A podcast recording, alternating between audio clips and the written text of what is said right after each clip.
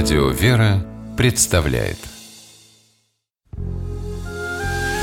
Семейные истории Стуты Ларсен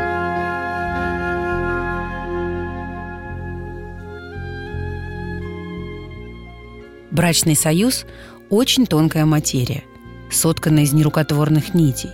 Ее легко порвать. Маленькой ссоры иногда бывает достаточно, чтобы расползлась вся прекрасная ткань брака. Однако история дает нам примеры того, когда муж и жена не теряли любви и оставались вместе, несмотря на все препятствия и беды.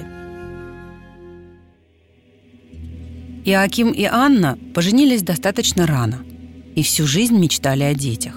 Они вели праведную жизнь, их соединяла нежная любовь. Никто вокруг не мог припомнить о них что-то плохое – они подавали нищим, всегда сдерживали обещания, были искренни, не ругались, не упрекали друг друга ни в чем. Иоаким и Анна были очень благочестивой супружеской парой. В те времена считалось, что семья создается ради детей. Если мужчина и женщина бесплодны, значит, они глубоко порочны. И скоро окружающие стали думать, что вся праведность Иоакима и Анны показная. Это Бог наказал их за грехи отсутствием потомства – «Кого они пытаются обмануть?» – наверняка шептались люди, глядя, как супруги подают нищим. Иоаким и Анна только влюбленно смотрели друг на друга и старались не слышать оскорблений. Годы шли, а у них так и не появились дети. Супруги могли подать на развод. Отсутствие детей считалось серьезной причиной для этого. Иоакиму и Анне было куда проще разойтись и зажить отдельно, чем терпеть насмешки знакомых но они не стали этого делать, хотя общественное мнение играло тогда большую роль. Настоящая любовь для них была важнее, чем пересуды горожан. И Аким и Анна пытались превозмочь свое горе. Они молились Богу и искренне верили, что дети у них еще родятся. Однако прошло почти 50 лет со дня их свадьбы, а брак оставался бесплодным. Супруги были близки к тому, чтобы поддаться отчаянию. К великому счастью, этого не произошло – из их любви вырос цветок, который подарил радость не только своим родителям, а всему миру. Однажды Иоаким отправился в Иерусалимский храм, чтобы отвести для него дары. В храме хорошо знали гостя, но не приняли его жертву.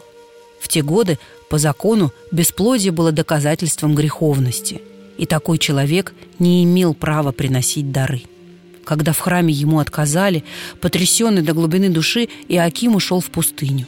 Он решил провести в посте и молитве 40 дней и ночей, моля Господа о милости. Предавалась скорби и Анна. Ее горе усилилось из-за того, что над ней насмехались даже служанки. Но пожилая женщина продолжала молиться о том, чтобы ей даровали ребенка.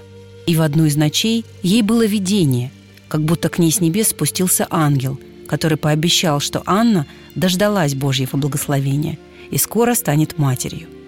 Расплакавшись от счастья, женщина пообещала, что посвятит ребенка Богу. Спустя 40 дней из пустыни к жене вернулся Иаким. Можно представить себе, каково было удивление супругов, когда они рассказали друг другу одинаковые истории о явлении им ангела. Счастливые, они бросились друг другу в объятия и стали ждать рождения ребенка – и в положенный срок он родился. Это была девочка, Мария, будущая Богоматерь. Женщина, подарившая миру Иисуса Христа, Сына Божьего.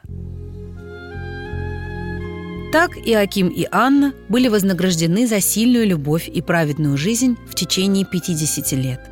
Сегодня их почитают в лике святых православной церкви. Иакиму и Анне пришлось вынести немало горя, но они, связанные настоящими чувствами, не сдавались и не бросали друг друга. Их брак был крепким.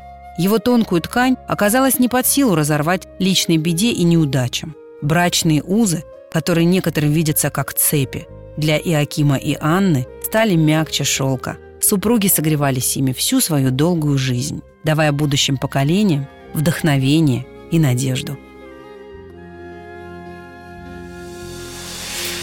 Семейные истории –